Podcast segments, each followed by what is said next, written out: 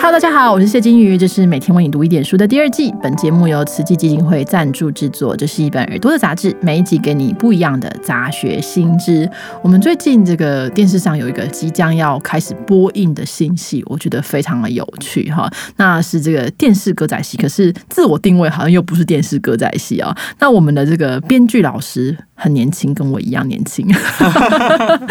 我们所以今天要特别的访问他，就是孟婆客栈的编剧陈。建新老师啊，陈建新老师，老师你现在是这个中文系的讲师，中央中文系的讲师吗？呃，是，嗯，然后也是兼任兼任教那个编剧课，也是孟婆客栈的编剧。好，我们欢迎建新老师，叫我建新就可以。好，建新，你是怎么认识戏曲，然后怎么走进创作的呢？呃，认识戏曲的话，其实简单讲就是从国高中的时候开始追唐老师剧团的戏。所以你跟我一样是因为铁粉，然后由粉转到转正这样子吗？是，就因缘巧合。呃，就是那时候国高中都是跟家人去进剧场看戏。嗯，就后来是念那个研究所的时候，因为修了施如芳老师的编剧课，对，就被介绍给唐老师帮他写剧本。OK，施老师是呃最近也是出戏要演嘛，快学实习。对对对，嗯嗯。那老师施如芳老师也是一个多才多艺的创作者哈。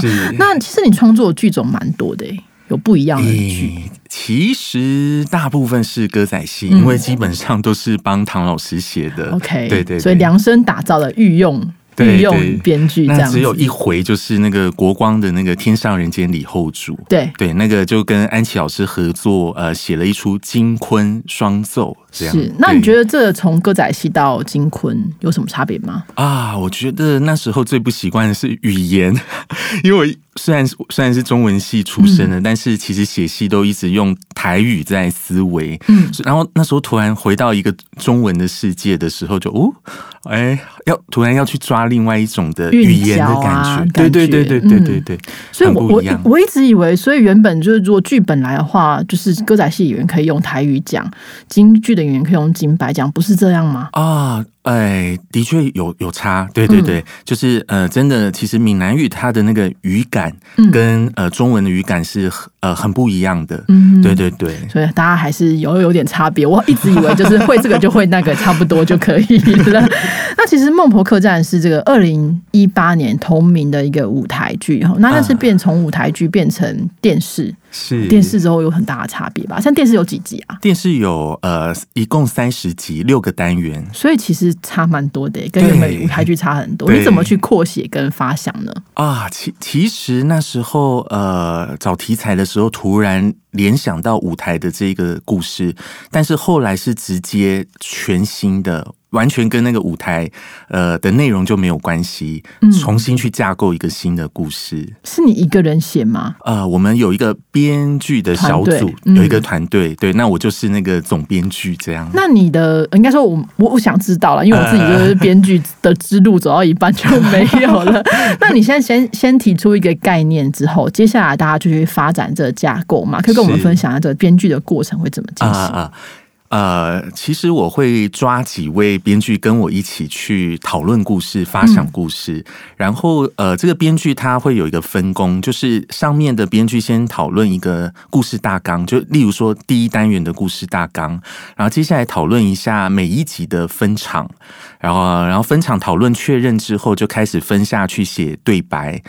那对白写完之后呢，再来还会有编剧就负责呃唱词的部分，所以我们就这样层层分工。那我的工作其实就是带领大家开会，还有最后那个成果出来，我要从头修到尾，对对对，去调整。那因为像你之前都是跟唐老师一起合作，你会呃特别想要这一幕，想要我要让老师帅一把，会吗？会会安排这样的场景吗？其实我觉得老师真的是。太配合度太高了。其实我们在录的时候，老师就在隔壁的房间。因为我们这出戏里面，呃，我们想让这个男主角很不歌仔戏传统的男主角，对，所以基本上老师在里面就是一个，呃，只能说。呃，我们说有点怪怪的，就是怎么说什么叫有他点怪怪的他该帅的时候很帅，然后他又有一些那种小脾气、小性格，让你觉得这个人很有点讨人厌。嗯，对，可是他有时候又会呃很耍耍幼稚，对，然后当他该出来要呃展现他的那个气魄的时候，他又很强大，对，所以是这样一个 非常复杂丰富的一个男主角。所以我们在看的时候会看到老师的反差萌。会像呃，我觉得有一幕我自己每次回过头去看都会很想笑，就是因为以前剧团有一出经典之作叫那个《桂郎君》，嗯，对，那那时候我们在创作《孟婆》的时候就想，哇，老师的经典之作，我们要把它带进来，所以变成说老师在剧中就有一幕，他就扮成桂郎君，然后去跟女主角求爱，所以有自我致敬的部分，有 有有，是真的非常有趣哦。所以我自己觉得就是很有趣的地方是说，到底要作为一个编剧，要从这个舞台跨到电视，那也许以后还会跨到电影，这个转换的过程，其实我觉得建新很勇敢哎，就是很敢挑战哦。那我们这个孟婆客栈的背景是地府哈，可是是古今之间有很多东西不是这么明显，也有一些嗯 iPad、看貌似 iPad 的东西。那你怎么把这些有趣的角色或是有趣的安排放进去剧本里面呢？嗯，其实因为那时候很有意识的希望这个戏能够去接近现代当代的观众，尤其还有年轻的观众，所以其实虽然呃一开始设定它的确是个古代的故事，嗯，但后来经过我们跟导演还有老师讨论的结果，最后我们让阳间是一个现代的时空，嗯。所以变成说现代的人过世后到阳间，他就换上了古装，然后他就在另外一个异时空过日子，嗯，对对对，那我觉得其实里面有一些意外的彩蛋，我想偷偷的透露给大家好知道。就真的是因为我们把阳间变成了现代，所以变成呃，我们在每个单元故事中有机会去带到呃，例如说有一些人物他是台湾的光复时期的歌仔戏演员，呃，或者他是日治时期的当时的一个官员，然后还有在就是呃，例如说白色恐怖时期那时候的呃政治犯，对，就变成说呃，我觉得我们这出戏到最后变成它非常有台湾在地的一个味道，因为我们以前歌仔戏都呃挺中国的那种感觉，对就教中教少的这部分，但是因为这部戏其实透过你的这样编排，有很多有趣的元素跟层次在里面，真的非常了不起。